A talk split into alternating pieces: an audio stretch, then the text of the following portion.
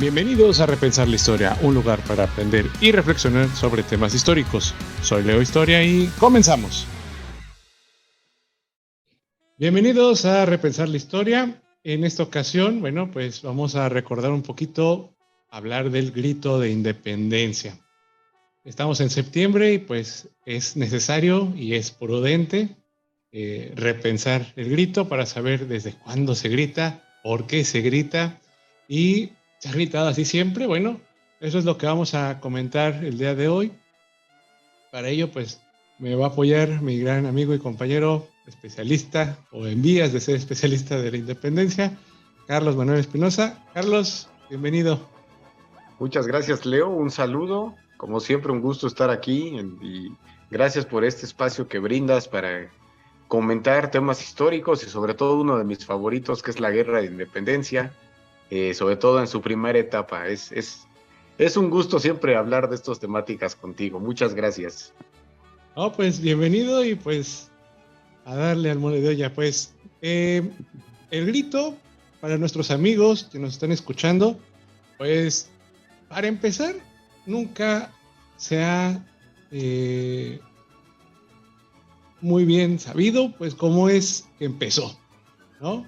hay muchas conjeturas del cómo empezó el grito. Al parecer, eh, nadie le interesó en su momento decir, a ver, a ver, ¿qué está diciendo este, el cura? Déjenme anotarlo, o alguien lo recuerda. En realidad no, no, no sucedió eso, lamentablemente.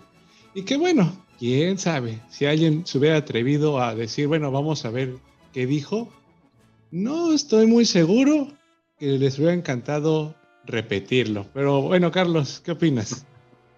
Sí, hubiera sido fabuloso que alguien trajera una pluma y un papel entre toda la multitud que estuvo ahí en Dolores, pero creo que la gente estaba tan sacada de onda que no se les ocurrió poner mucha atención. Y gracias a estos evangelistas de la independencia, pues llegan a nosotros las noticias, ¿no? De qué pudo haber dicho, que otras cosas definitivamente no, y qué tanto de ello, pues los presidentes en turno este, retoma, ¿no? Que es muy poquito realmente lo que, lo que dicen respecto a lo que Hidalgo comentó en esa noche. Y sí, un, grito que como mexicano pues siempre eriza la piel y que eh, cuando se escucha a lo mejor en cualquier plaza cívica pues sí estremece porque dices wow, ¿no? Es un grito, un viva que este, pues a nosotros como latinos o como mexicanos, para ser más preciso, pues nos gusta esa algarabía y todo lo que hay alrededor, ¿no? Pero, ¿qué podemos comentar respecto a, lejos del primer grito, eh, que obviamente nadie sabía qué estaba pasando, era otra de las locuras que tenía el cura don Miguel Hidalgo, pero después, pasado el tiempo, empezamos ahí con eh, López Rayón, ¿no? Me parece. Es, es el que empieza a, decir, hey, tenemos que hacer este grito para recordar a nuestro cura y que por esto empezó la lucha. ¿Qué hay que decir de López Rayón? ¿Qué sabes tú, Carlos? Bueno, López Rayón, un intelectual, uno de los este, políticos de esta primera insurgencia, ¿sí? muy más político que militar, aunque eso no lo eximía de haber estado en campañas militares con José María Morelos, por ejemplo. Pero bueno, él es estos primeros insurgentes que están más pegados a la ala política y es el que dice, hey, a ver, está muy fresca todavía la muerte de Hidalgo, estamos hablando de 1812, pues había pasado apenas un año del fusilamiento del cura. Obviamente entre los realistas la figura del cura era demoníaca, era herética, pero entre los insurgentes no. Para los insurgentes era pues ya su mártir, ya muerto él, se convierte ya no en un caudillo, sino en un mártir. en una idea. Eh, en una idea, en un símbolo. Recuerdo mucho a Batman cuando le dice que hay que generar un símbolo, ¿no? Y, y va mucho con la muerte de Hidalgo, ¿no?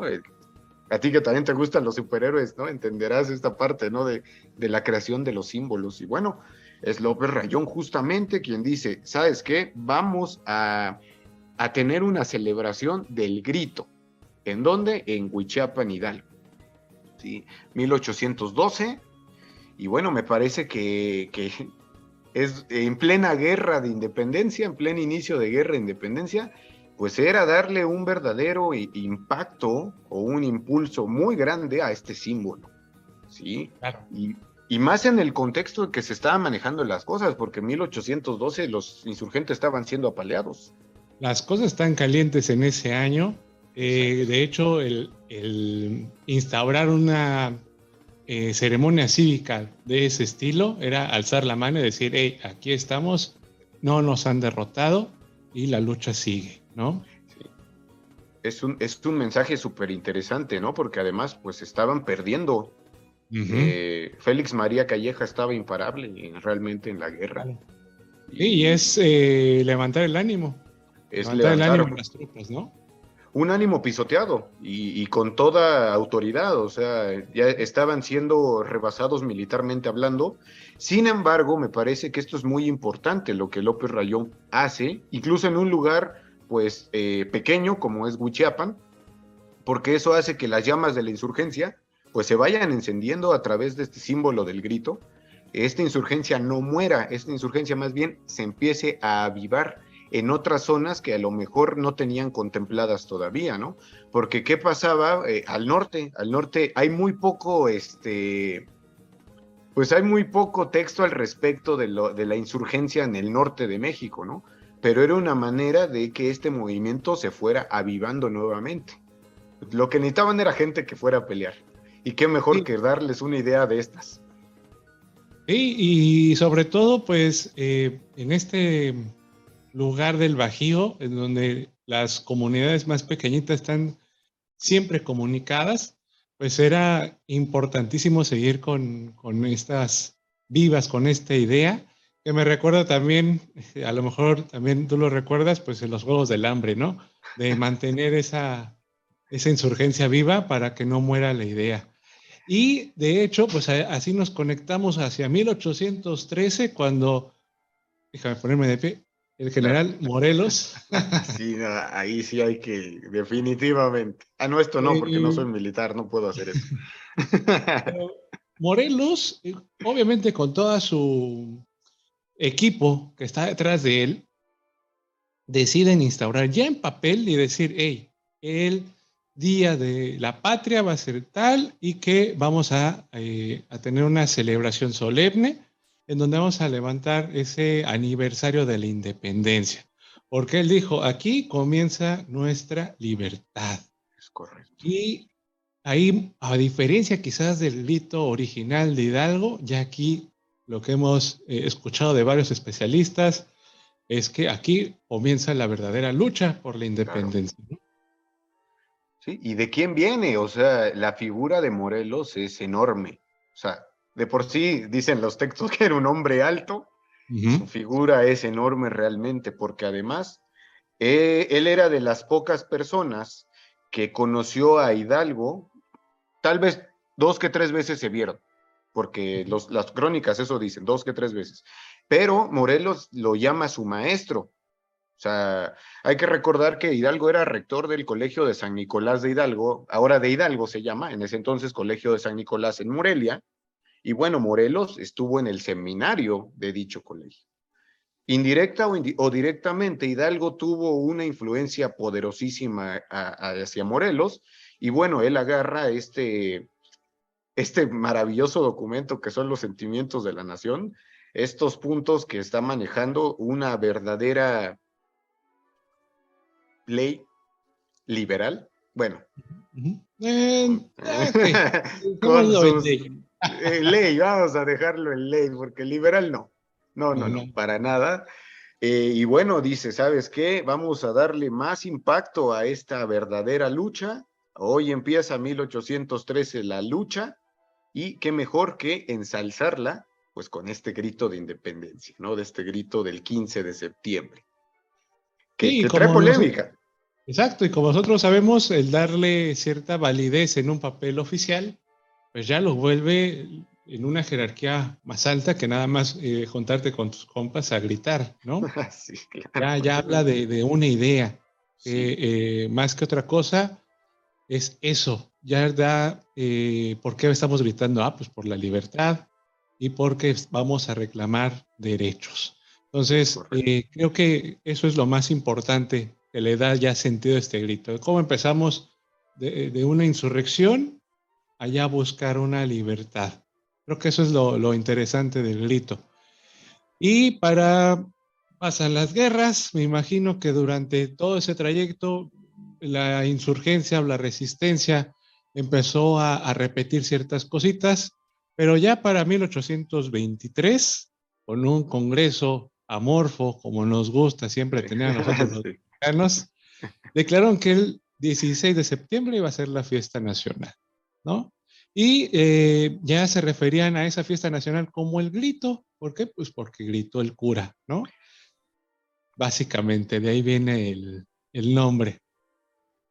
Y no me quiero adelantar, porque eso es un tema que nos va a llevar muy interesante debate, pero esto viene a romper con una creencia que se tiene en nuestro país que tiene que ver con Porfirio Díaz y el día de su ah. cumpleaños. Sí, sí, sí. Entonces creo que diste al clavo y te digo, no me quiero adelantar porque eso, eso va a estar bueno. Pero sí. rompe con la creencia popular que, bueno, sí ya se ha hecho muy, se ha difundido en nuestro territorio como una verdad, ¿no? Se ignora, eh, y no, no estoy diciendo, no lo digo en el sentido este, de ofender, ¿no? Pero muchos a veces ignoramos que en Celaya es donde se le da la formalidad, como el grito. Sí, en Celaya. ¿Y por qué en Celaya? Bueno, eso tiene, tiene muchas explicaciones, pero una de esas es por la cercanía y la, el punto geográfico, que es Guanajuato, que es la, la, donde se enciende la llama de la insurrección. Muy cerquita de, 20 minutos, media hora de Dolores Hidalgo más o menos. Entonces era lógico que cerca de este símbolo, ¿sí? Se diera la formalidad necesaria a este grito de independencia, lo cual ya es una tradición súper mexicana. Bueno, no, solo, mexicana.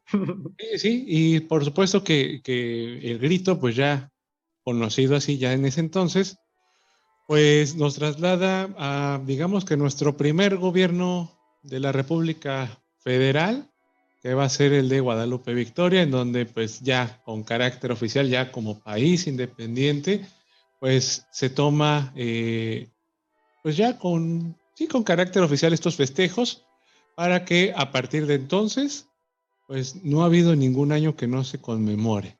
Aunque sea una fiesta chiquitita, algo simbólico, pero todos los años se ha conmemorado. Y pues recientemente nuestra historia presente en la pandemia, ¿no? Se hizo. Sí, se hizo. Con, híjole, con un zócalo que daba hasta miedo verlo. Vacío. o sea, sí, o sea, no sé a ti qué, qué te generó, pero yo en 34 años no había visto un zócalo vacío. y, o sea, no, es porque es la fiesta nacional, es donde todos se aglomeran, todos quieren ir a celebrar, el espíritu es festividad. y, ver esas imágenes en medio de la pandemia, un zócalo vacío, fue en serio, a mí sí, hasta se me hizo un nudo en la garganta, ¿no? Más porque ese es el reflejo de lo que estábamos viviendo en ese momento. Sí, yo creo que son de las pocas ocasiones en que a lo mejor pon tú que por algarabía, por la festividad, pero es un momento en el que pues hermanas con tu vecino, con tu compañero, con tu con el que tienes al lado, vamos, ¿no? En la plaza cívica, este, o incluso en casa, ¿no? Porque también el, simple hecho de verlo y estar al pendiente y, ser parte de ese mensaje, creo que eh, te hace como hermanar y tener un arraigo a la tierra, que muchas veces, en ocasiones, no sé si por tiempo, no sé si por eh, sí, por tiempo o a veces como, perdóneme, pero por ignorancia, pues no lo hacemos eh, reflejar quizás en las aulas, ¿no? Claro. ese, ese es el mensaje justamente que se tiene que mandar también. Y, eh, y lo que dices es muy importante porque es el único día que se te olvida quién es la figura política, se te olvida esa empatía o antipatía que puedes tener hacia él. Y dices, no, o sea, es, es Hidalgo. Yo quiero gritar como Hidalgo, aunque no sea lo que gritó Hidalgo, no importa. Me, representa, representa algo para mí y representa algo para todas esas personas que están, porque no de gratis llenan la plancha del Zócalo. es por esta identidad que genera, es este, estos vivas, esta vitorear a la patria, pues une, como bien lo dijiste, con tu vecino, con quien tienes, tú, tú solo en casa, pero te sientes parte de lo que está pasando, es de esas pocas ocasiones donde realmente hay una identidad o una unidad nacional. Y, e hiciste un comentario que me pareció muy importante cuando dijiste que fue eh, con Guadalupe Victoria en 1823, fue la primera celebración de carácter oficial, porque hay que recordarle también a nuestro público que todos los documentos, proclamas, etcétera, insurgentes, eran eso, era una insurrección también en los documentos. No era oficial. no es nada oficial, ¿no? No, no era nada oficial. ¿no? Incluso los sentimientos de la nación tan aplaudidos no era un documento oficial. El, Congreso de, Chilpancingo era un Congreso, pues, rebelde. Entonces, es muy importante ese comentario con, Victoria, porque ya él es el primer gobernante del México independiente, de la nueva nación.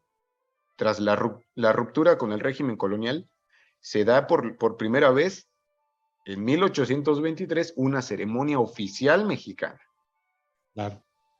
Sí, y, ay, híjole, hablando de estos temas tan que aún duelen, ¿no? En 1847, decir, oye, pero ¿a poco se festejó el grito en plena ocupación estadounidense?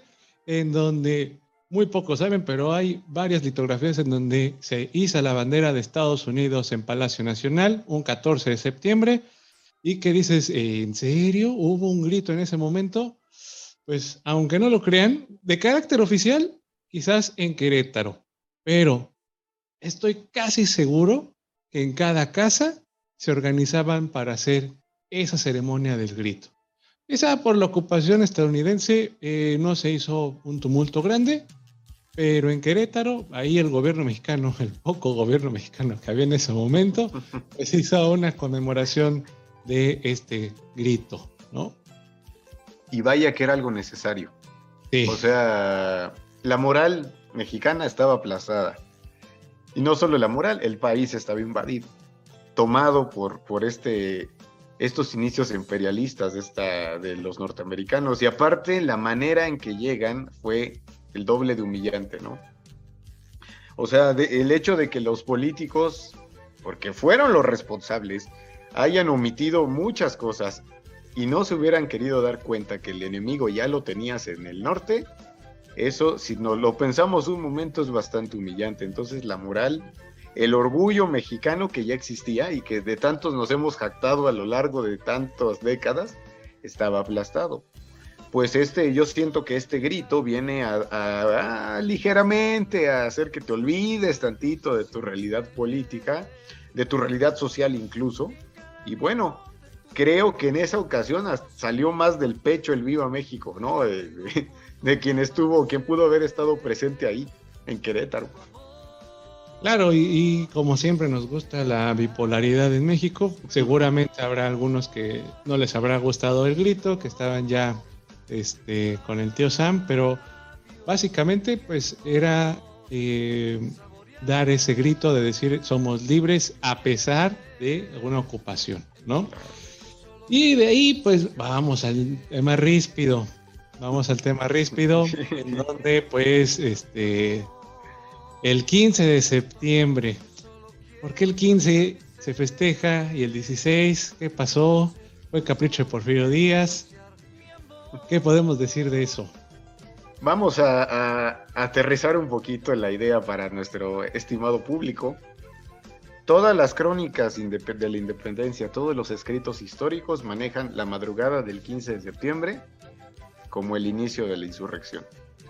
todas las crónicas. No hay, no hay escritor de la independencia que no maneje esa fecha. Obviamente, si es madrugada del 15 de septiembre, ya oficialmente es el 16, porque ya pasó de la medianoche, entonces ya estamos hablando de un 16 de septiembre. Entonces, para no meternos en problemas, lo que hace la, la conmemoración oficial es, ¿sabes qué? El 15 dejamos el grito de Hidalgo y el 16 el Día de la Independencia, que también es un error, porque no es el Día de la Independencia, es el día del inicio de la Guerra de Independencia porque aunque a veces les duela a muchas personas escucharlo, y perdón Leo, ya me conoces cómo soy, Hidalgo no era el padre de la independencia, perdón, pero ese es Agustín de Iturbide. El que firma el documento, pues es el oficial, ¿no? Entonces, el acto de independencia tiene la firma de Iturbide, pero el 27 de septiembre es como de ay X. Ahora, aquí en esta pequeña laguna contractual va a entrar Porfirio Díaz, que para su buena suerte, como todos sus años de gobierno, excepto el final, no, hasta el final incluso tuvo muy buena suerte, nació un 15 de septiembre. Y viene esa creencia, ¿no? De, ah, él fue el que dijo, no, este, vamos a cambiar eh, las, este, las festividades patrias para que caiga en mi cumpleaños. Y ya escuchamos que no. Ya había habido ceremonias. Podríamos poner, somos personas, ¿no? ¿Por qué no? Si ya siendo un dictador, lo que tu palabra se vuelve ley, ¿por qué no pensar que en algún momento sí se aprovechó de eso. ¿no? ¿Quién no haría lo mismo? Me pregunto yo. ¿no? Entonces, yo creo que eh, hay como esa sensación de las dos versiones. Yo no quiero tachar ninguna de las dos. Supongo que en algún momento, a lo mejor la misma eh, servidumbre de Palacio Nacional se quedó con esa idea de que quizás Porfirio Díaz aprovechaba para festejarse y festejarle. Entonces, creo que, eh, pues ni modo, él no pidió nacer el 15 de septiembre, pero si a mí me hubieran puesto esa fecha y aparte voy a celebrar, pues, soy presidente de la nación, voy a aprovecharlo los 30 años que esté en el poder, ¿no? Y fue magnífico, por ejemplo, los festejos del centenario, o sea, cuando leemos los diarios de la época, o sea, lo que hizo Porfirio Díaz para el centenario, en serio, él sí tiró la casa por la ventana, literal. O sea, manda iluminar el zócalo, el centro, cuando la luz eléctrica todavía no era, era un lujo en México en ese entonces.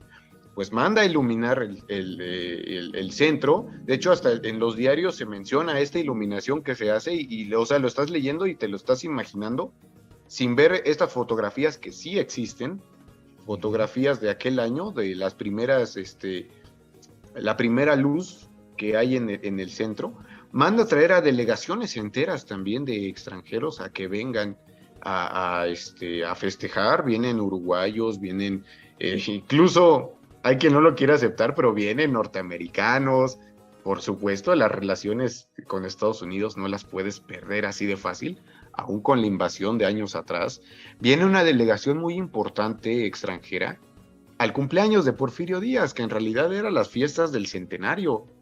Se hacen representaciones teatrales tan cuestionadas, porque si uno las busca en internet, hasta son, hay quien las maneja como una burla, pero no es así, estamos hablando de 1910. O sea, la tecnología, la, pues todo lo que hay detrás de una representación era bastante austero también. Y además, bueno, fue una celebración magnífica que es coronada pues por la columna de la independencia. Entonces, qué mejor manera de, celebrar tu cumpleaños, ¿no? Como el hizo Don Porfirio. Claro, y, yo creo que estas, eh, aquí se empiezan a instaurar varias cositas de, de lo que ahora tenemos. Eh, no estoy diciendo que eh, Porfirio Díaz lo haya instaurado, le tocó a él, así pudo haber sido otro personaje, pero básicamente ahí tenemos pues, la verbena, los fuegos artificiales. Entonces, básicamente, pues es el que le da forma a la, festividad y que pues a la fecha eh, pues se sigue repitiendo, ¿no? también algo interesante, antes de, pasar a, a este proceso, nos saltamos de, de, Porfirio Díaz, pero vamos a regresar un poquito en el tiempo con el caso de Juárez y de Maximiliano. Que Maximiliano, como sabemos o como sabrán, era un eh, también un asiduo a la historia y dijo, bueno, bueno, ¿a dónde fue donde inició la independencia? Y por lo tanto, pues vamos a empezar por ahí. Y se fue a Dolores. Sí, porque además, como bien lo decía justo Sierra, estás hablando del carácter sacrosanto de la celebración y ni con Maximiliano ni con ningún gobierno usurpador esto iba a cambiar, porque no era una cuestión solamente política, era una cuestión totalmente cultural y social. Y se traslada justamente donde tienen la, la campana de la independencia, la original. Sí, sí, sí. No sabemos, ¿vea? O sea, vamos a darlo por hecho que sí. Ahí en la Lóndiga está esa campana. Y bueno, qué mejor manera de celebrar este, este acontecimiento que en el lugar donde se da origen, en el pueblo de Dolores Hidalgo. Claro, y ahí a partir, eh, pues da cierta marcha. También Juárez en su momento conmemora el grito con una comitiva bastante pequeña, pero ahí, fíjate, eh, me pareció interesante ahí pues ver que los dos bandos, la idea superior de la patria estaba sobre, como tú mencionas, sobre cualquier ideología política, ¿no? Claro, porque estamos hablando de más de un momento donde hay dos gobiernos.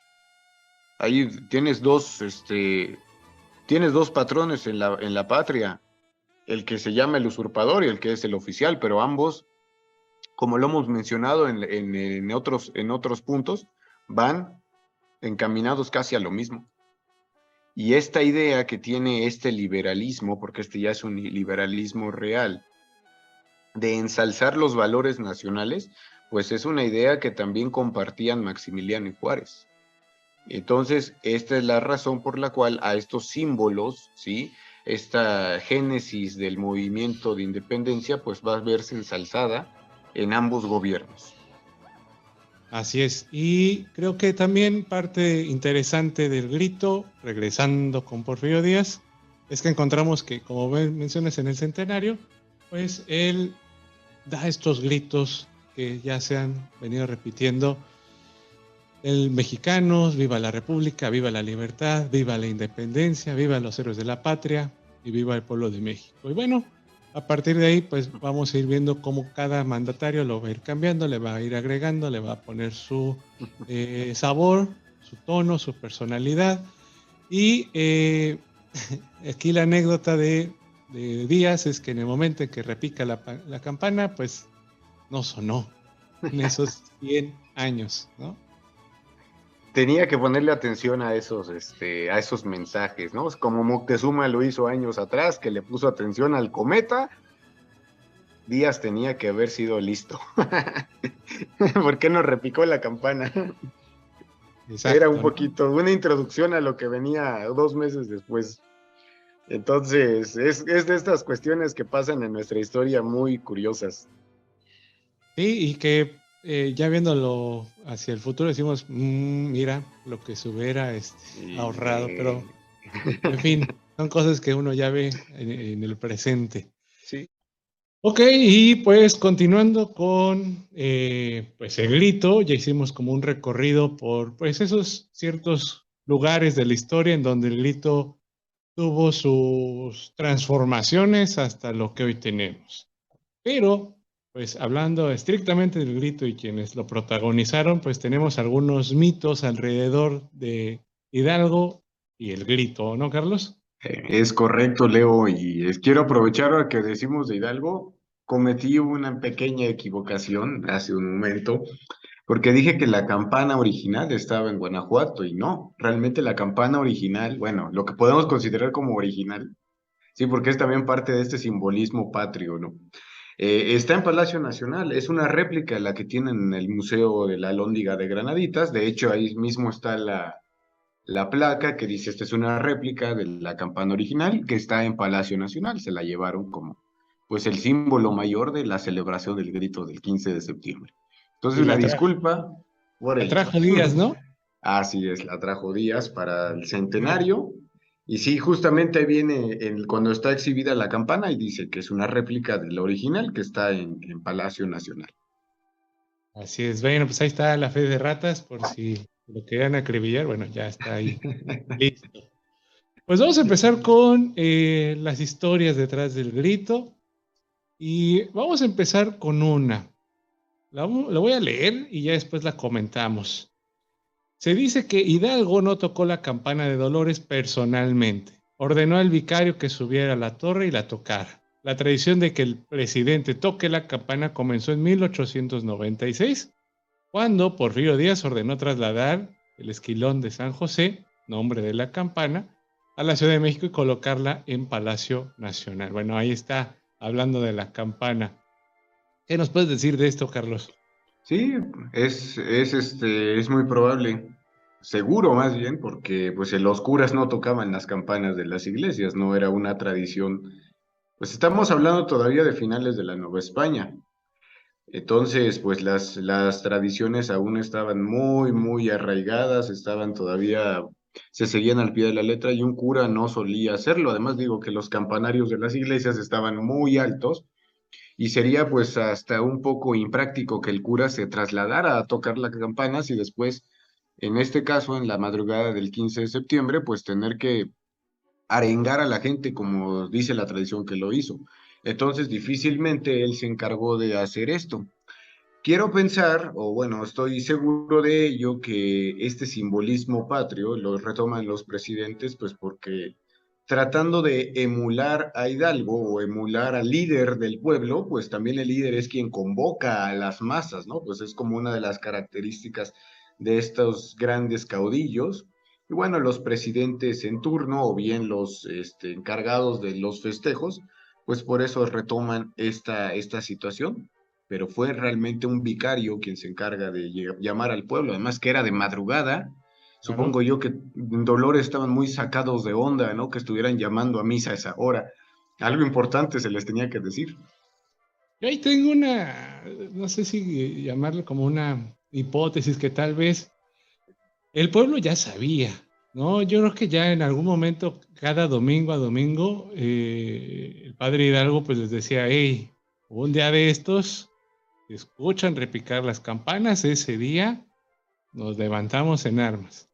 ¿no? Yo creo que medio sabían, no creo que hayan ido como, ay, pues ahora qué quieren, no sé, eh, a lo mejor uno que otro, como suele suceder así en México, pero se llegaba a preguntar, pues, ¿qué, estaba pasando? Más que era algo que ya venía dándose desde 1808, ¿no? Este ya malestar social. Eh, ya venía, como dice, ¿no? La llama ya estaba encendida desde esta fallida conspiración del ayuntamiento y no fue la única, fueron muchas conspiraciones a lo largo del territorio. Oficiales hay 11, pero solo oficiales, que fueron las que se descubrió y las que se anotaron. Sin embargo, no creo yo tampoco que en un plan ya elaborado de meses atrás, como era el de la insurrección, eh, se le hubiera ocurrido algo esa noche, como bien lo dice, ay, sí, vamos a llamar al pueblo y apenas avisarle. No, porque entonces, ¿qué pasaba? Porque ya había un plan bien estructurado sobre dónde iban a estar las armas, sobre quién era la gente comprometida, sobre dónde iba a empezar el levantamiento. Lo único que pasa esa noche del 15 es adelantar un plan que se tenía para octubre y llevarlo a septiembre. Entonces concuerdo totalmente contigo, ya había quien sabía y a lo mejor llegó alguien más a la bola, ¿no? Pero eso fue pues lo mínimo. Claro. Y fíjate que ahorita leyendo esto, cómo cómo es México, ¿no? Un país que se dice ser eh, liberal tiene por un, eh, por un simbolismo algo tan católico como la campana, ¿no? En las religiones, pues básicamente la campana es el símbolo para llamar en la religión católica cristiana, ¿no? Lo que a lo mejor sería los cantos en lo musulmán. La campana es, Así es representativa para eso y que los presidentes la adoptaran y la replicaran, pues eso nos deja ver el arraigo tan tradicional o tradicionalista que existe en, México, ¿no? Sí, parte también de la secularización, no solo de las instituciones, sino también de los símbolos, ¿no? El, secularizar y, y, tomar elementos religiosos, y como bien lo dices, algo tan pues tan arraigado desde la Edad Media, ¿no? Que la campana era utilizada para, para decir cuando alguien había muerto, para anunciar bodas, para anunciar peligro. Y las mismas ciudades portuarias de México hay campanas para que, que servían para avisar cuando venían los piratas, ¿no? O algún peligro. Entonces la campana es este símbolo tanto de peligro como de, de este, buenas noticias, ¿no? Entonces, pues en esta sociedad mexicana, que tiene tradiciones arraigadas, pues los presidentes le, le ponen el ojo, ¿no? A, dicen, sale, Esa es la manera de anunciar que estoy aquí. Exacto. Y de llamar al pueblo. Pues el segundo mito dice, Hidalgo no estaba muy convencido de participar en las conspiraciones de Querétaro y San Miguel. Finalmente aceptó y reconoció que el jefe de la insurrección sería Allende. El problema fue que al ser descubiertos, Allende se echó para atrás, pero Hidalgo no dudó y se lanzó a las armas asumiendo el liderazgo del movimiento. Ay, a ver, aquí. Híjole. ¿Era así? No, definitivamente no. es, vamos a ponerlo en su. todo en su contexto. Pues era un criollo eh, que tenía todo en la vida. Es ser Hidalgo. Era un criollo de una inteligencia bárbara. No por nada le decían el zorro de San Nicolás. Es decir, él fue el rector del colegio de San Nicolás en Michoacán. No era fácil llegar a ese, a ese puesto. Dos, no fue fácil la carrera eclesiástica que Hidalgo llevó, además de la cantidad de publicaciones este, religiosas que tuvo. Y pues tenía sus negocios, tenía un negocio de, de, gusano de seda, bueno, de producción de telas, un negocio de vino ahí en Corralejo, en la, donde está actualmente la hacienda, donde él nació, en Péncamo. Entonces realmente era una persona bastante acomodada y bastante leída e ilustrada. Una persona así, por supuesto, sabía que, que la única manera de preservar los intereses que él tenía y la posición que él tenía y que veía peligrar era a través de la insurrección. Entonces, desde un primer momento, Hidalgo está convencido. A lo mejor llega a las juntas por azares del destino, porque él no las organiza. Estas juntas se organizan en Querétaro, se organizan en San Miguel el Grande, y en lo que era la casa de los corregidores, en la casa de, Allende, no fue en la casa de Hidalgo realmente, pero él estaba invitado, porque además él se codeaba con la crema innata de la sociedad guanajuatense de aquel entonces, conocía a los corregidores, conocía a la élite militar. Por supuesto que conocía, por ejemplo, al intendente de Guanajuato, conocía a obispos, arzobispos, entonces él tenía una conexión interesante con la con la élite de aquel entonces y por supuesto que estaba convencido desde un primer momento. En cuanto a, que reconoce a Allende como líder militar, híjole, también es, es, cuestionable porque Hidalgo desde el principio dice, a ver, sí, pero, pero yo mando. No tengo ni idea cómo dirigir un ejército, pero yo mando. Tan es así que se hace llamar Su Alteza Serenísima, generalísimo, todos ubicamos a Santana como Alteza Serenísima, pero el primero fue Hidalgo. Entonces empieza a perder el piso en algún punto, y eso que estamos hablando solamente un año, entre 1810 y 1811. Entonces, creo yo que sí estaba convencido de lo que estaba haciendo, porque sabía exactamente lo que iba a ganar, de tener éxito. Sí, yo creo que Choca esto un poquito cuando hay una disputa por el poder entre Allende y Hidalgo posteriormente, ¿no? Entonces, eh, tratemos de, hallar la lógica en las decisiones, que en la historia la lógica a veces no nos ayuda, pero en este caso quizá eso por ahí va. Y yo también estoy convencido de que quizás Hidalgo eh, sabía muy bien el plantar una insurrección, como tú bien lo señalas, pues ayudaba a, trastornar al estatus que estaba en, la Nueva España, ¿no? Y bueno, eh, al parecer con, con, Allende, híjole, yo me imagino que era por la cantidad de gente. También hay que decirles a nuestros amigos que Hidalgo era muy popular, mm. eh, no sé, guardando las proporciones con el padre de la patria, pero podremos ponerlo ahora como un influencer, tal cual, ¿no? O sea, jalaba mucha gente que estaba eh, a favor suyo y era un sacerdote, ¿no? No estoy diciendo que su palabra era la ley, pero pues era una autoridad máxima en el pueblo. Y se había armado y estado ahí eh, apoyando a las comunidades indígenas, pues tenía un gran, gran, gran equipo vamos a ponerle así, de personas que pues a la voz de ya pues iban a levantar en armas, ¿no? Sí, era una persona popular porque su estatus de sacerdote en primera, pues abría muchas puertas, ¿no? Lo podemos comparar como estas figuras de poder de siempre.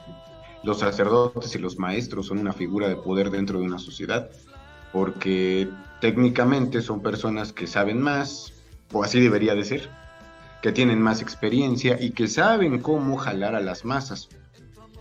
En el caso de Hidalgo, creo que algo de su personalidad era que no era una persona elitista.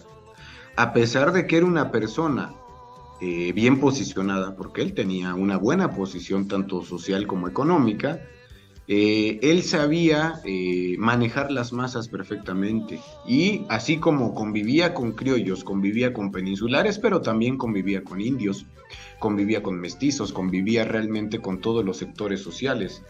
Y podríamos pensar, bueno, es que el sacerdote lo tiene que hacer y no era así en la Nueva España. La iglesia, por lo menos el alto clero y parte del bajo clero eran muy elitistas y no te hablaban si no había una conveniencia de por medio, lo cual Hidalgo se hacía.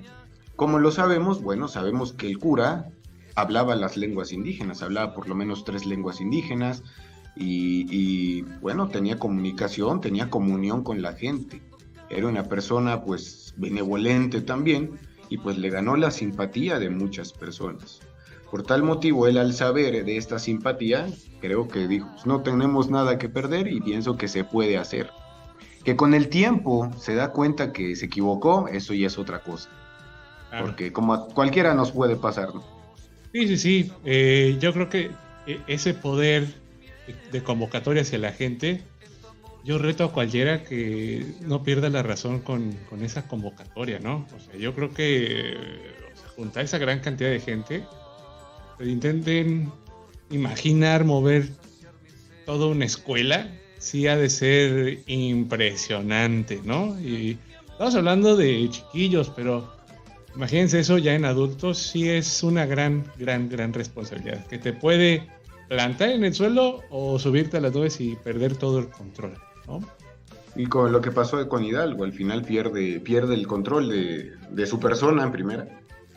Pierde el control de las masas porque no sabía cómo controlarlas. O sea, ya una masa enfurecida o enardecida. Cuando él mismo las enfurecía y las enardecía, llegaba un punto de la, eh, en las batallas o en los saqueos, etcétera, que ya no sabía qué hacer con ellos y decía: Yo no meto las manos lo cual le, trae con Allende unos problemas enormes. Sí, Allende que trae una formación militar con orden, estricto, con planeación, evidentemente va a chocar con Hidalgo que es toda improvisación, ¿no? Exactamente, y creo que a cualquiera de nosotros nos pasaría, ¿no? Cuando estás en algún trabajo, en algún lugar que dices, esta persona ni siquiera sabe de lo que habla o lo que hace y te enfurece, ¿no? O sea, te desespera. Bueno, llevando las cosas ya a cuestiones tan delicadas como era la guerra, supongo que Allende, bueno, no supongo, estoy seguro que Allende estaba tan enojado y sabemos que incluso lo intenta matar. Sí. si no me puedo deshacer de ti hablando, ya te dije 20 veces que controles a tu gente. Ah, a la chusma, porque así le llamaban, la chusma no me haces caso, bueno, te tengo que envenenar para que entiendas. Y bueno, pasemos al tercer mito. Ay, a ver, este Hidalgo no tenía eh, planeado tomar la imagen de la Virgen de Guadalupe como bandera del movimiento insurgente. En Atotonilco, mientras tomaba un descanso en la sacristía de la parroquia, la gente del pueblo que lo acompañaba tomó la imagen que se encontraba en el templo y la colocó en un palo de tendedero. Hidalgo y sus hombres escucharon el barullo que se hizo y salieron al atrio. Ahí se percataron de que el pueblo había hecho de la guadalupana su abanderada y decidieron seguir el ejemplo. Ay, suena muy patriótico, Carlos. A ver, ¿qué me dices? Demasiado bronce. no, pues bueno, primero el santuario Jesús Nazareno en Atotonilco o sea, no, no pasa desapercibido nada ahí, o sea, como de, ay, me, se encontraron esto, no. O sea, uno entra al santuario de Jesús Nazareno y es, es impresionante, o sea, de estos, están los frescos de poca sangre de este pintor, por todo el techo. Y sí, se eriza la piel cuando lo ves, o sea, es impresionante. Entonces, creo yo que Hidalgo sabía exactamente a dónde iba y qué iba a tomar. Es un símbolo por excelencia, es un símbolo mestizo al final del camino. ¿Cómo puedo yo eh, empatar los intereses de criollos indios y los componentes sociales novohispanos? Bueno, a través de la religión. No me quiero meter en tantos problemas y con todo el respeto para nuestro escuchas, pero es el mismo sentido que tiene eh, la, situación con la Virgen Morena. Es un símbolo de unión, es un símbolo de comunión entre la sociedad novohispana. Entonces, ¿qué necesito? Emular este símbolo para que se sientan representados todos los que me vienen siguiendo, que nadie va a parecer este eslogan de Secretaría de Educación, pero que nadie se quede atrás. sí. Nadie se queda atrás. México. Entonces, entonces yo creo que fue muy, muy pensado en realidad, no creo que haya sido una casualidad el tomar ese símbolo de Atotonilco. Es este, era perfecto para la causa.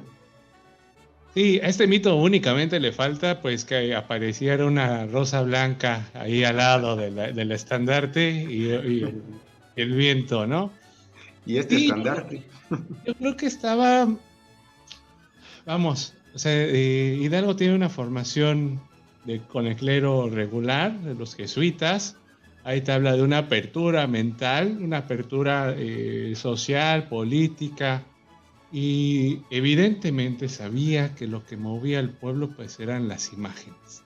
¿no? ¿Cómo se comunicaban los, eh, los jesuitas con las comunidades indígenas? Pues a través de imágenes. ¿no? Y hay un montón de manuscritos en donde ellos plantean, y de dibujos, en donde ellos plantean desde la evangelización, el nacimiento de Jesús. Entonces, yo creo que las imágenes, eh, él ya sabía cómo manejarlas. Entonces, de alguna manera, eh, él ya sabía, como tú bien mencionas, que esto le iba a dar un plus al movimiento. Y tú mencionaste que era como un, em, una imagen mestiza. No sé si subirlo al, en ese momento, no sé si subirlo como de escalón y ponerlo como una imagen criolla, porque eh, va a involucrar quizás también no solo a las comunidades indígenas, sino también alguno que otro español que apoya, perdón, algún otro criollo que apoyara el movimiento. Entonces, ahí, este, quizá por ahí vaya el asunto, ¿no? Sí, o sea, es como que englobaba, ¿no? Totalmente la imagen de, este, de la, Virgen que toman a Totonilco, pues le da identidad a todos los seguidores. No está enfocado, como bien lo dices, a, una, un solo sector está enfocando todo, porque a través de la religión, al final podría ser mestizo, podría ser criollo, podría ser casta, pero todos eran católicos. Entonces, este elemento de unión entre la sociedad novohispana era ese. Y, bueno, era un contraste interesante, ¿no? Porque ¿quién está dirigiendo el movimiento? Un cura, una sublevación de un cura, que no era el solo, pero pues al final es el símbolo. Bueno, para que este cura les demuestre a todos que no está haciendo nada malo, que al contrario está velando por los intereses populares, miren, tenemos este símbolo que nos representa, la iglesia, el mestizaje, el criollismo, pues este, esta identidad social, si cabe la palabra, de finales de la Nueva España, ¿sí? Y que, se va a ver pues enaltecida con el triunfo de la independencia, porque pues eso es uno de los eh, de los valores independentistas, la religión y la unión. Ahí tenemos los dos.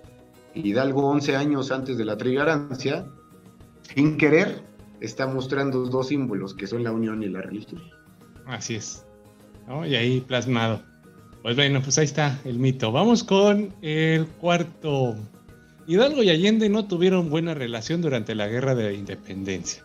Sus diferencias se agigantaron con el paso de los días, sobre todo porque el cura nunca respetó el mando militar de Allende y permitió muchos excesos, saqueo y asesinatos. Hidalgo se eh, ensorbecido de tal modo que Allende intentó envenenarlo, según reafirmó en su proceso, pues consideraba que su muerte le haría bien al movimiento, aunque nunca pudo hacerlo. Es algo que veníamos comentando, ¿no, Carlos? Sí, exactamente. En un primer momento, por supuesto, están juntos. Porque, pues Hidalgo necesitaba de Allende y Allende de Hidalgo. Uno tenía el cerebro militar y el otro tenía el poder de convocatoria. El problema, como siempre pasa, que cuando hay dos cabezas de un movimiento, pues obviamente van a haber problemas, van a haber egos, envidias, no, yo soy más que tú, yo hice más que tú, yo soy esto y hice lo otro. Aquí lo que tuvo un, impacto importante fue la toma de la Lóndiga de Granaditas, en aquel, aquel este, brutal, brutal incursión de las huestes hacia el corazón de Guanajuato.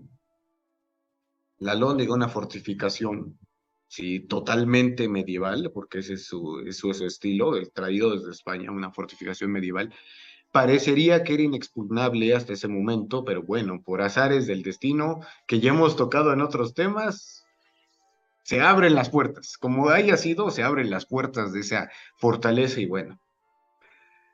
Hasta cuando uno lo lee en las crónicas te da algo en el estómago de, leer la descripción de esa brutal masacre que hubo de, españoles que estaban resguardados en, en la Dóndiga, porque había de todas las edades, todas las este, ancianos, mujeres, niños, hombres, había de todo. Y, y, sabemos que además de, de, la brutal masacre, pues la guerra trae consigo pues abusos sexuales. Claro. híjole, o sea, terrible el espectáculo. Bueno, pues eh, sí, perdón. Dime, dime, dime. No, adelante, Leo. Eh, es una turba, ¿no? Entonces, eh, a nuestros amigos imaginen tener Hemos visto en varios ejemplos en México y alrededor del mundo que cuando hay una turba enardecida, no hay ley que los eh, detenga. Entonces, bien nos hace pensar que la crónica que, eh, que escribe Lucas Alamán sea certera, ¿no? Eh, e incluso, pues en las crónicas pues, dicen que Hidalgo no venía al frente, ¿no? Ahí se le escapa de las manos. Y pues es una, el ataque a una ciudad capital de una provincia fuertemente rica y que eh, a sabiendas de, del intendente de Guanajuato, pues él quería hablar con Hidalgo antes de que entraran a la ciudad. Por eso todos entran a la Lóndiga para intentar, pues, a ver, yo voy a platicar con Hidalgo y quizás vayan de paso, ¿no? El intendente ya tenía idea, más o menos. Eh, dice Lucas Alamán que le hace una referencia, se entrevistan unos meses antes Hidalgo y José Antonio Riaño, el intendente de Guanajuato. Entonces dice que en la conversación están hablando de los negocios que, compartían eh, del gusano de seda. Entonces Hidalgo le refiere un comentario interesante de analizar que dice, bueno, un día yo te voy a traer a Guanajuato tal gusanera que no vas a poder con ella haciendo referencia al negocio de la seda, pero obviamente sabemos que la gusanera no era esa, ¿no? Ese sí. Por lo mismo, pues obvio, un político, un intendente novohispano, pues sabía por dónde venía el asunto, además de ya todos las, los rumores y, lo que ya se sabía en la, en la capital, Guanajuato, sobre esto. Bueno, esta conversación que quiere tener de Riaño con Hidalgo termina muerto el intendente, termina con un balazo en la cabeza. Dicen algunos, este, pues, contras de Hidalgo que él le da el balazo, pero Hidalgo realmente no estaba ahí. Hidalgo estaba en el campamento. No sabemos quién le dio el balazo. Pero bueno, lo que es cierto que probablemente Hidalgo no fue. Fue tan cruel este asunto que incluso el mismo Lucas Alamán es el trauma que tiene toda su obra. Es que me jalaron, me agarraron de aquí, de no haber sido por un criado que, perdón por la palabra, pero es una palabra muy decimonónica, ¿no? Para quien nos está escuchando. Si no es por un criado, me lleva, porque me confundieron con un español y bueno. Entonces fue terrible este asunto y a ojos de Allende esto no podía seguir pasando y creo que tenía razón en este sentido.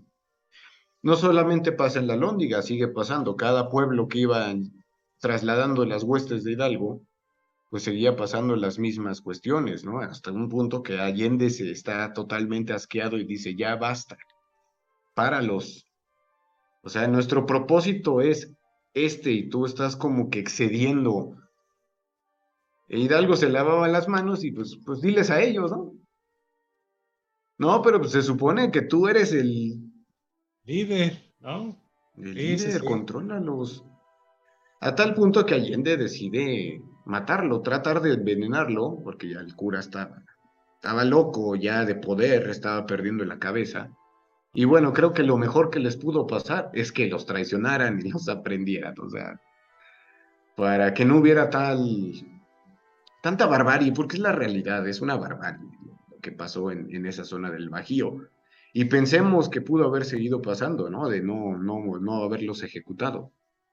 Sí, y yo creo que, a ver, recuérdame esa batalla, no sé si fue en Guadalajara, en donde, pues, en un error del ejército insurgente, queman este, la artillería que tienen ahí y ahí también es para el punto hacia Calleja y ya no se recuperan de esa pérdida de, artillería y contra el eh, ejército de Calleja. Sí, tienen esta, la derrota en este Puente Calderón y en Aculco. Así es. Bueno, aparte estaban enfrentando a Félix María Calleja, que como lo hemos mencionado, era un militar de de veras. O sea, no era, no era un voluntario, él era, tenía toda la experiencia. Tras estas dos batallas de Puente de Calderón y Aculco, pues en primera deciden ya separarse, irse al norte, y no era una casualidad, ya tenían a los realistas encima. Pues su estrategia falla porque los emboscan eh, por la traición de este Elizondo. Elizondo, ajá. Ya, incluso una hija de Allende muere, un, hijo de Allende muere, en, la, este, en la, pues en esta trampa que les ponen y bueno, ya en la, cada uno en sus este, declaraciones, pues obviamente qué va a hacer, culpar al otro, ¿no? Lavarse las manos lo más que se pueda, o que al final la consecuencia iba a ser una ejecución. Tratando de salvar la, literalmente tratando de salvar la cabeza Obviamente tenían que culpar al otro. Sí, y creo que nada más para terminar con este mito. A ver, yo ya había escuchado, leído, no recuerdo en dónde, que Hidalgo, pues al temer que iba a ser envenenado por Allende, no estoy muy seguro, pero siempre daba a probar su comida a sus mayordomos más cercanos. ¿Es cierto? Sí, de otra manera no se hubiera enterado del veneno. Como esta tradición que tenía, ¿no? De los reyes de antes, de, el probador real. Ajá. Ah, exactamente, sí. Sí, de esta manera ya había sospechas de, esta situación. Ambos tenían ojos y oídos por todos lados, entonces, pues, nada más se prolongó un poquito más la vida de los dos. sí. ok, pues vamos con el otro mito. Algo que creo que ya habíamos platicado, no hay una versión oficial acerca de lo que gritó Hidalgo en la madrugada del 16 de septiembre de 1810. Pero lo más probable es muera el mal gobierno, viva Fernando VII y viva la santa religión.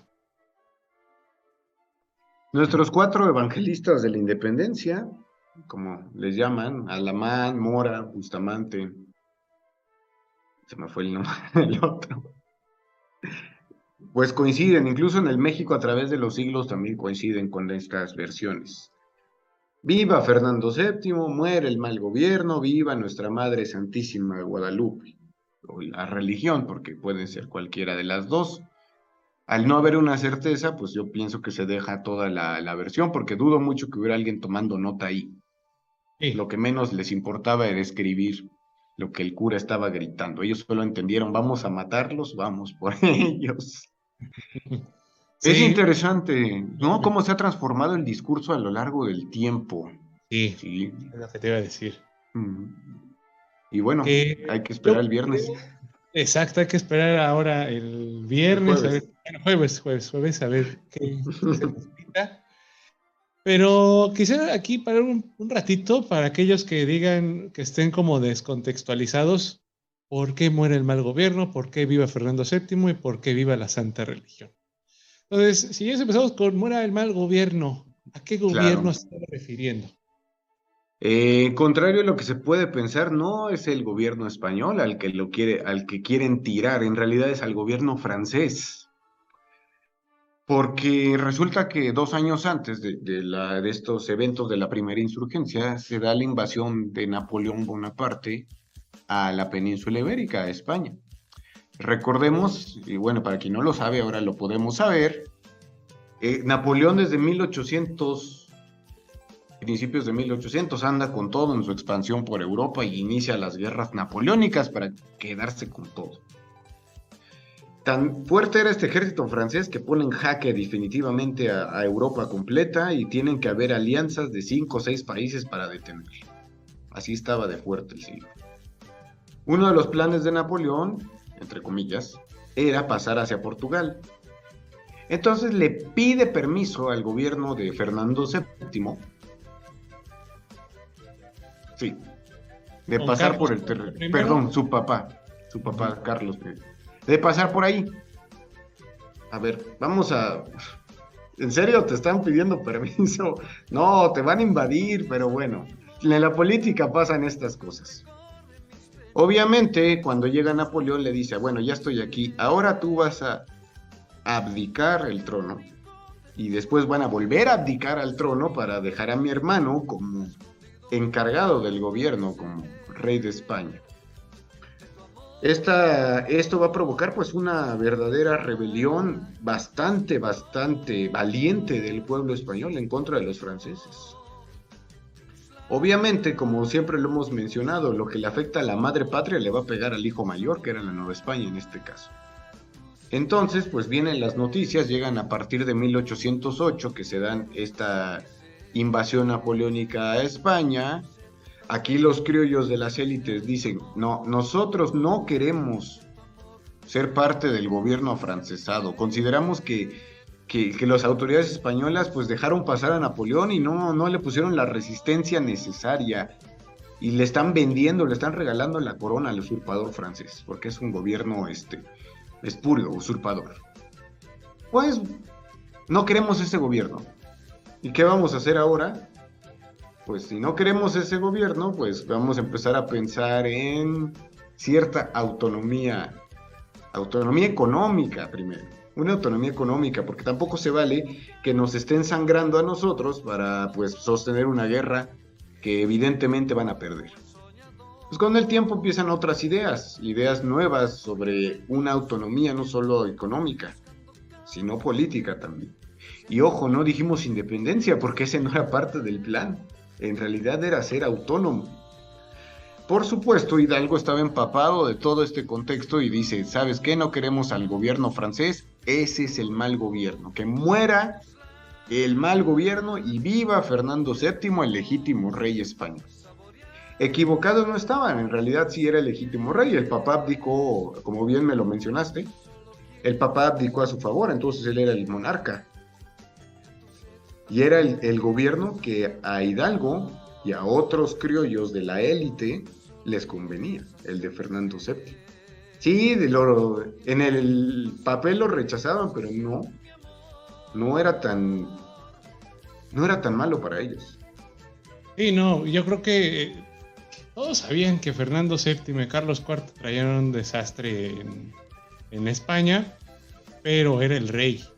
Y creo que esa figura resalta más en una invasión. Entonces, sí, podrán ser este, unos estúpidos, pero son nuestros estúpidos, ¿no? No va a venir alguien a, este, a menospreciarlos. menos un francés. menos un francés. Menos un francés. Yo creo que ahí estaba el, el sentido de muere el mal gobierno, viva Fernando VII, y que desde 1808 hasta 1800 10, quizás 11, aún se hacían recaudaciones para la guerra contra los franceses a nombre del rey Fernando VII. Entonces, eh, de esa magnitud, por eso ahí el, nombre del, rey. Y bueno, pues la santa religión, recordemos que los franceses son vistos como hijos del diablo por la Revolución Francesa, que había decapitado a los reyes. Entonces, eh, a los hijos de Dios. ¿no? Entonces, son capaces de atentar en contra de su rey, ya no respetan a Dios. Entonces, yo creo que por ahí viene el sentido de viva la santa religión. Sí, y es, y es curioso también y contradictorio, porque recordemos que gracias a estas guerras se subieron los impuestos a los criollos, que como Hidalgo estaban peleando por sus intereses económicos. Entonces aquí vemos dos posturas encontradas en las mismas personas. Vemos la conveniencia de cada una. Ok, entonces eh, también estábamos diciendo lo de los impuestos, ¿cierto? Que ahí estos impuestos que obviamente por manías de dos años de estar ahí con la invasión, obviamente lo resiente las colonias, ¿no? Y no solamente la Nueva España, sino todo, todo, lo que está en el sur lo iba a resentir. Y más la Nueva España en el aspecto de que pues, al ser la colonia más grande, la más rica y básicamente era donde se sostenía la economía española durante mucho tiempo, bueno, podríamos decir que la mayor parte del tiempo realmente, porque, bueno, las, la cantidad de plata que llegó a España desde Nueva España fue enorme. Y bueno, en tiempos de guerra esto todavía se vuelve más grave. Estas subidas de impuestos para sostener las guerras españolas o incluso las crisis monárquicas, ¿sí? que podemos notar por las, este, pues los registros de las cajas reales, afectaron de una manera terrible a los pues a toda la sociedad, pero pues los criollos no estaban acostumbrados a perder realmente, jamás estuvieron acostumbrados a perder. Y uno de estos criollos Hidalgo, que tenía negocios e intereses, Allende, los corregidores y toda esta élite, bueno, estaba pues fastidiada con todo esto, molesta y empiezan a pensar en las ideas de autonomía económica. Sí, ya lo, lo político llegó después, pero en un primer momento querían una autonomía, no independencia, una autonomía económica de la, de la monarquía hispana, que al final se lograron las dos cosas después de 11 años de violencia. Así es, y bueno, pues así esos tres gritos, que bueno, ya como ha cambiado, ¿no? Lo que mencionábamos, eh, colocan ahora arengas este, a la fraternidad, ¿no? Este, y no sé qué, vayamos a escuchar, pero eh, yo creo que de aquí el origen de, todo, ¿no?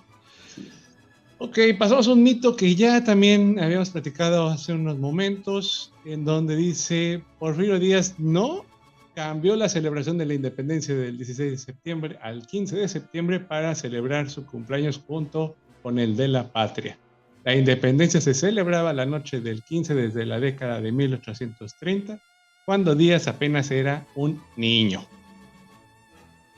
Sí, es, esto que se popularizó, ¿no? Esta idea que le achacan al pobre Díaz de que cambie la celebración. Bueno, él tuvo la buena suerte de nacer en el día del cumpleaños de la patria. Qué mejor, o sea, a veces no hay casualidades en esta vida, ¿no? a una figura como la de él le toca pues nacer en ese día y lo único que hizo fue darle forma cuando ya tenía la oportunidad de hacerlo. Igualmente le toca pues la organización del centenario. Como dicen los memes, hizo un cumpleaños legendario. Su cumpleaños fue legendario. Así es, y, pero yo creo que, bueno, hay que rastrear. Eh, ahora con mis alumnos estamos viendo este, las interpretaciones de la historia, pues habría que rastrear de dónde viene este rumor y sin, a ver, tú me vas a decir si me equivoco, es de la Revolución Mexicana, a raíz de la Revolución Mexicana, ¿no? En donde pues todo lo que hizo o quiso hacer o podría haber hecho por Río Díaz, siempre lo actuó con malicia, ¿no? Entonces, eh, una fecha tan así, pues obviamente después de 30 años, obvio fue él, ¿no? Y como tenemos muy poca memoria histórica, nos da flojera buscar desde cuándo, entonces eh, le achacamos ese, este mito a Porfirio Díaz. ¿no? ¿Qué opinas? Eso que hacemos los mexicanos mucho, estar colgándole milagritos a, las, a, los, a los muertos, ¿no? Y bueno, y, suena así totalmente como esta historia que se escribe en la postrevolución, ¿no? Esta, el nuevo nacionalismo, eh, el surgimiento de estos intelectuales que se dedican ahora a escribir la historia, no desde arriba, sino desde abajo, desde el medio, o sea, el cambio de, la escritura de la historia. Y por supuesto, tenían que, al villano lo tenían que crucificar más, ¿no? Ah, no, sí, no, tú, tú quisiste cambiar la celebración, no es cierto que fue el 15, debió haber sido otra fecha, cuando todas las actas, todos los procesos, incluso inquisitoriales, el proceso abierto a Miguel Hidalgo, ahí está la fecha. Pues sí, ese era algo, que ya se sabía desde un siglo atrás, pero que bueno, como bien lo menciona, la memoria histórica a veces es tan mala o no nos queremos dar cuenta de la realidad aunque la tengamos aquí y por intereses políticos empiezan a, a achacarle los, errores a don Porfirio Díaz. Uno más a los que muchos que tuvo. sí, y, creo que no, no es por defender a Porfirio Díaz, porque obviamente, pues, como cualquier ser humano, cometió errores. Eh, pero este es uno en donde, pues sí, podemos decir, ese no lo hizo. Cuidado. No, ese no. Pudo haber hecho otros, pero ese en general no, no. No lo hizo, es una creencia de, de su cumpleaños legendario. Es una, una, canita al aire con todos los perfectos que hizo, pero bueno, por algo, por un santito se tiene que salvar, ¿no? Exactamente. Y de ahí nos pasamos al último, que creo que es el más controversial y que muchas veces, pues ahí medio se rumorea, pero no se dice a, voz abierta. El último mito que tenemos es el primer gobernante que fue al pueblo de Dolores a celebrar el inicio de la independencia y que salió al balcón de la casa de Hidalgo a gritar vivas a México y a la independencia fue Maximiliano de Habsburgo en septiembre de 1864. Son cosas que no queremos recordar, ¿no, Carlitos? Sí, son cuestiones que aún levantan ámpula, ¿no? estas cuestiones de las invasiones y como lo platicábamos, cómo estas invasiones extranjeras, estas ocupaciones extranjeras levantaron aún más esta, no solo el nacionalismo como idea nacional, valga la redundancia, sino también en las familias, dentro de los núcleos, cómo se fortaleció la celebración, con, primero con los norteamericanos y después con los franceses. Bueno, sabemos que Maximiliano era una persona sumamente culta y aunque a muchos no lo quieran aceptar, era una persona que amaba a México realmente. Y, no y esas dos, mes esas dos, este, dos elementos es una mezcla muy interesante. Hacen que la persona conozca la historia, incluso mejor que muchos mexicanos. Y dos, la hizo parte de él. Entonces, sin duda, no creo que, esté todo mal. Tratar de emular al padre de la patria de esta manera, en una nación que tú te sientes pues, perteneciente a ella, y decir, voy a donde inició todo, todo el movimiento, vamos al, origen de, tal movimiento, y vamos nada más y nada menos que a la casa de Hidalgo, que está justamente ahí en el, en el centro de Dolores. ¿sí? Pues si aquí inició todo, pues vamos a dar el grito desde aquí. Y es una tradición que se siguió retomando y creo que se sigue retomando hasta la fecha, donde los presidentes eh, municipales o gobernadores incluso del estado van ahí a Dolores, no a la casa de Hidalgo, pero sí a la, a la parroquia de Nuestra Señora de Dolores. Incluso ahí está, en un escalón está pintado. Aquí estuvo parado el padre de la patria, es el tercer escalón de arriba para abajo. Aquí estuvo parado el padre de la patria, don Miguel Hidalgo y Costilla y se paran ahí también, como parte de todo este folclore. Entonces no dudo que Maximiliano también en su tiempo haya, haya estado ahí como por lo que representaba y él sabía que movía mucho. Trataba de ganar quizás cierta popularidad ante la gente, porque aunque no lo crean, Maximiliano sí era querido aquí, aunque traten los juaristas de decirnos que no, sí era querido el señor, sí lo querían. Era querido en el centro, ¿no? Quizás la, oleada fuerte estaba en el centro. Pero ya en la periferia, en la provincia, ya no tanto, y eso creo que se debe a las noticias que van llegando, ¿no? Con quien te cuente la historia, vamos a, lo mismo. Entonces, eh, también yo creo que parte de, de Maximiliano, de esa curiosidad, ¿no? De este aficionado por la historia de, decir, hey, averígüenme dónde está la casa de, Hidalgo, ¿no? Y rastrearlo, porque ¿quién, quién eh, lo haría en ese momento? Nadie se había atrevido a decir, bueno, vamos a ver dónde nació Hidalgo, dónde era su casa. nadie se había atrevido.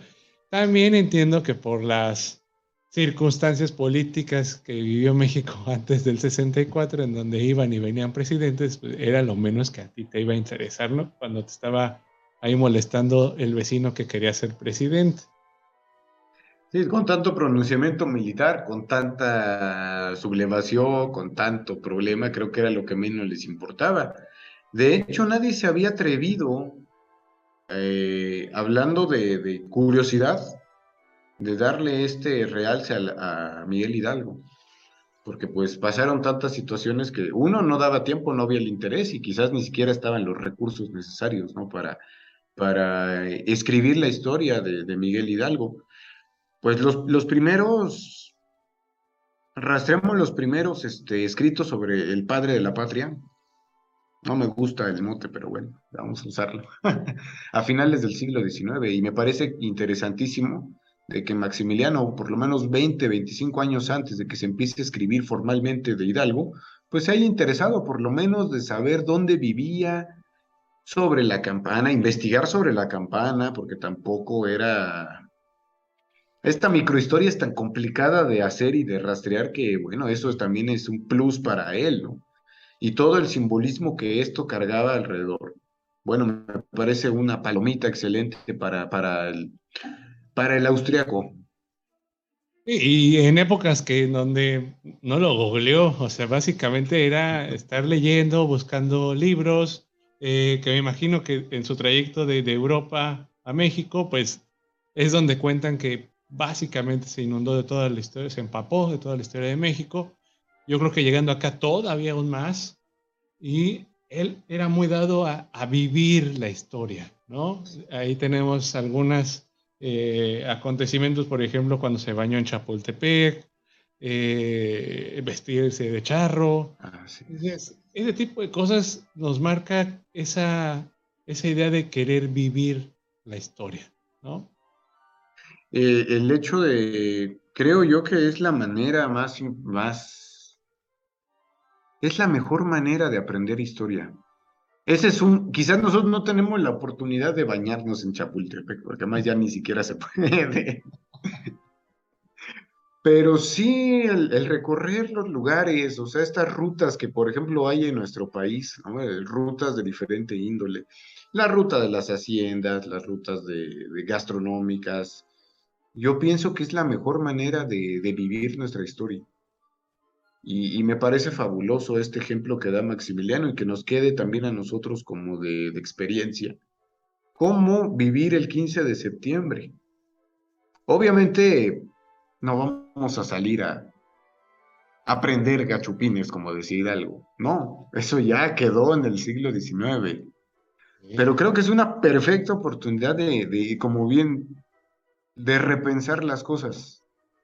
Sí, de poner las cosas en su contexto adecuado y de, vivirlas como se debe, porque a veces nos pasa, y lo platicaba con mis alumnos, a ver, por lo menos tienes que saber en honor a quién te vas a comer el pozole el 15. O el por qué vas a descansar el 16. Y muchas personas, por desgracia, no lo saben. Entonces es un excelente, este ejemplo de Max es excelente para nosotros. En un verdadero contexto. y comúnmente es esta figura del extranjero que nos hace como sentar base y decir, ah, caray, eso teníamos, ¿no?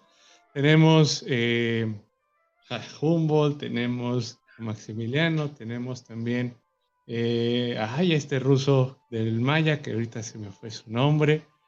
Eh, pero bueno, son esas figuras que nos dicen, hey, tienes una gran historia, vívela, ¿no? Conócela, compártela. Creo que eso a veces nos, llega a faltar por la cotidianidad o también por el desinterés, ¿no? Que eso también hay que, sumarlo ahí. Además del desconocimiento, ¿no? De, y que, como decíamos hace un rato, nosotros los mexicanos a veces nos vamos por la primera noticia que nos llega.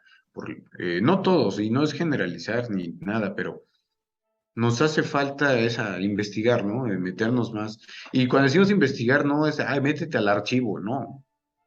La verdad, ¿a quién le gusta meter al archivo? A nadie. Bueno, habrá quien sí, pero es bien pesado. Qué mejor cuando tú te interesas o ves otras opciones, ¿no? Algo más didáctico quizás, para conocer tu propia historia. Y esa es una invitación que, que siempre tenemos que hacerle a quien nos escucha. Conoce tu historia. Sí, no te quedes con lo primero que escuchaste por ahí, que escuchó alguien más. Para eso es esto de desmitificar, ¿no? Para que no se queden estas ideas. Y que sepamos, como tú me mencionas, por qué vamos a festejar, por qué va a haber un día de asueto. Y eh, te voy a preguntar algo que les dije a mis alumnos para sacar de ahí tu, pensamiento. Es eh, Aquí le tengo la pregunta. Ahí está, ok. Para mí la independencia de México representa, y ahí, ahí complétame la frase. Puede ser una frase o párrafo una idea. Pues para mí la independencia es una fiesta. Una fiesta que nos, nos recuerda que la nación empezó a construirse ahí.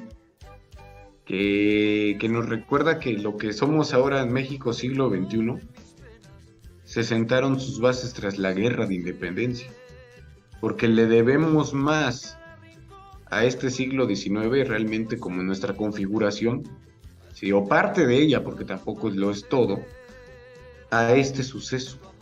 Por ese suceso somos mucho de lo que somos actualmente.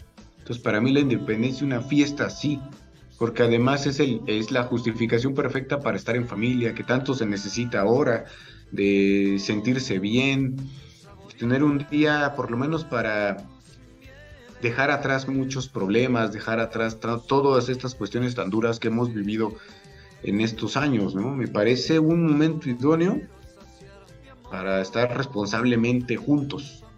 siempre he considerado a, la, a la fiesta del 15 de septiembre como tal, como una fiesta que nos recuerda de dónde venimos, o parte de lo que somos actualmente.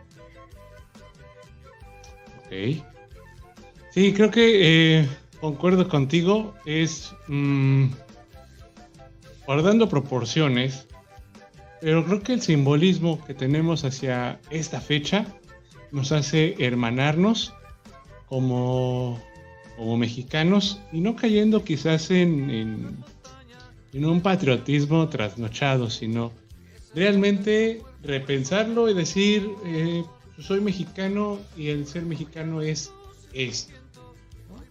Ya si el tío o el compadre se pone hasta las manitas, bueno, es otra manera de festejarlo, ¿verdad? Pero antes de este, embrutecerse con el alcohol, creo que habría que, eh, sí, repensar esto y decir, bueno, soy mexicano porque pues todavía puedo votar, soy libre, puedo expresar en redes sociales lo que pienso, sin dañar a, otro, obviamente.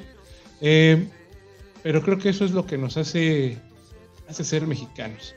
Y por ahí van a encontrar uno que otro meme que dice, ay, este, ¿por qué festejamos la independencia de México con atuendos de la Revolución Mexicana? eh, está muy descontextualizado, pero creo que no hay mejor fecha para decir soy mexicano y ponemos toda la carne al asador de lo que es ser México. Por eso van a encontrar restaurantes en donde el show cómico, mágico, musical, pues va a ser un ballet folclórico. Así es. Y que les voy a contar, y te cuento a ti y Carlitos, y creo que la, el espectáculo de Xcaret, quien ya haya ido a verlo, es te suelta la lagrimita porque te la suelta. Es ver ahí todas las melodías, los vestuarios de todo México, en donde dices, esto es ser mexicano, desde el norte hasta el sur, pasando desde lo norteño hasta las bombas yucatecas. Yo creo que ahí ya te das cuenta y dices, wow, o sea, tengo toda esta riqueza y, no me doy cuenta, ¿no? Creo que estas fechas sirven para, para afianzar esto.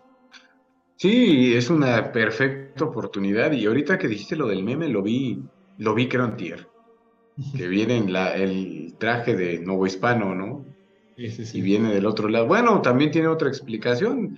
La fecha se empezó a hacer más grande tras el centenario, es decir, después de que Perfurio Díaz la, la hace popular, más popular, vaya.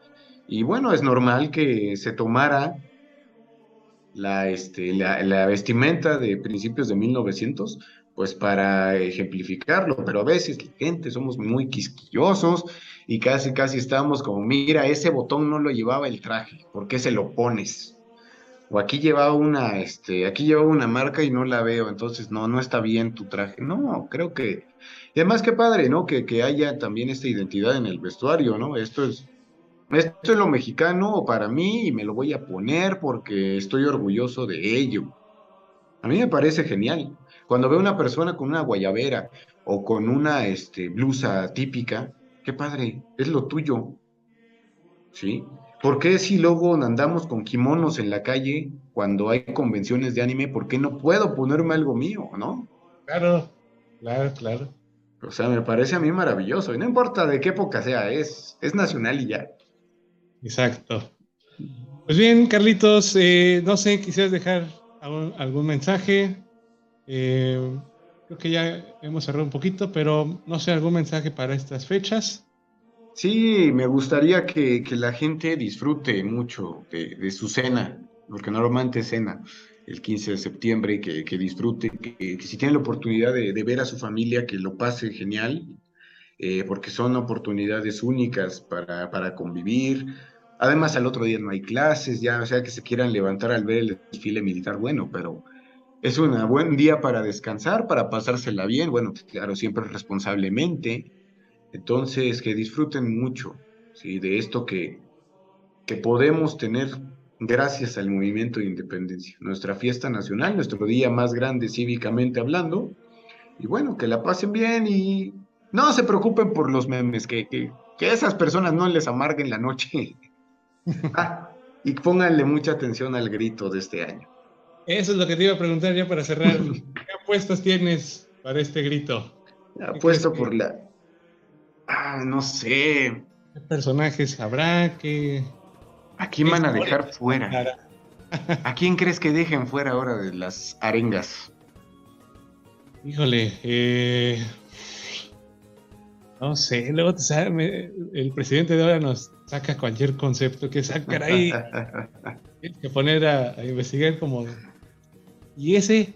¿Por qué? ¿O qué? ¿O cómo? Sí, sí, sí, sí, sí. Así como que hasta te deja como un poco desconcertado, ¿no? ¿Y qué hizo? Lo que es cierto es que Iturbide no lo van a pelar. Ok, sí. Nunca lo pelan al padre de la patria. Yo no sé, pero el que firmó el acta es el papá, entonces, bueno. y apostamos ahorita. a ver, a ver.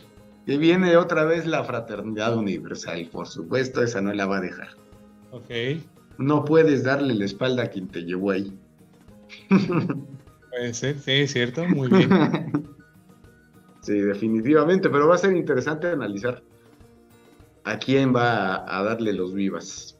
Y este 2022, en todos los comerciales del gobierno, pues aparece Ricardo Flores Magón, ya sé que no es parte de la independencia, pero a veces el gobierno lo que hace pues, es entremezclar personajes que están conmemorando un año luctuoso o demás. Sería algo medio bizarro que un anarquista estuviera en un viva de la República.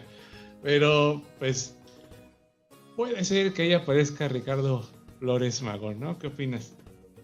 Sí, probablemente con esas costumbres que luego se dan de mezclar entre personajes y hechos con años de diferencia, puede ser que haya ahí alguna eh, algún viva para no sé si para Flores Mago como tal, pero algo sí eh, relacionado con él tal vez. No sé, me imagino que también, si no es que ya se le olvidó, puede que mencione al personal médico, ¿no? Como lo hizo, me parece, el año pasado va a decir de la unión, de la, no sé, algo así va a salir. Estoy casi seguro, esto es más política, pero va a decir viva las Fuerzas Armadas o viva la Guardia Nacional. Ay, eso estoy casi seguro. Este, vamos a dejar ahí la historia si se cumple o no ese grito a la Guardia Nacional o a las Fuerzas Armadas. Sí, probablemente. Y vamos a ver ahí, bueno, obviamente eh, la población va a gritar vivas hacia esas dos instituciones, a menos de que el sonido local baje este, o mutee aquellos abucheos, pero estoy seguro que por ahí también le va a dar un guiño de estoy aquí por ustedes, muchachos. Gracias por su apoyo. A su política interior no la va a dejar, no la va a dejar fuera de al que lo llevó ahí, igual que a los fraternos. Pues bien, Carlitos, muchas gracias por no, gracias a ti. acompañarme en este episodio especial de pues, por las fiestas patrias. Y eh, pues recuerden seguir a Carlos Manuel Espinosa, también un saludo a la secundaria Kipling, a los alumnos de, Tecamac. Así es, Ojo de Agua Tecamac. Ojo de Agua Tecamac, que ahí nos escuchan eh, seguidamente. Y pues, pues, gracias, Carlos, de verdad. No, a ti, Leo, por siempre este, darme este espacio para acompañarte. Siempre es un gusto platicar de estos temas porque es importante que la gente los conozca también, que conozca pues una perspectiva distinta a la que a veces estamos acostumbrados. Y saludo a mis alumnos de la escuela secundaria Kipling, ya saben que siempre hay examen de lo que hablamos aquí. Entonces espero que hayan puesto atención todos. No voy a preguntarles lo que yo dije, sino lo que Leo dijo. espero que hayan puesto atención. gracias, Leo. pues gracias y pues les recordamos que nos sigan en las redes sociales. Al parecer vamos a abrir otra página de Instagram. Ya estaré ahí poniendo un video. Pero pues, vamos a seguir en pie de lucha a pesar de estos eh, inconvenientes. Gente sin que hacer, amigo y nos vemos en la próxima.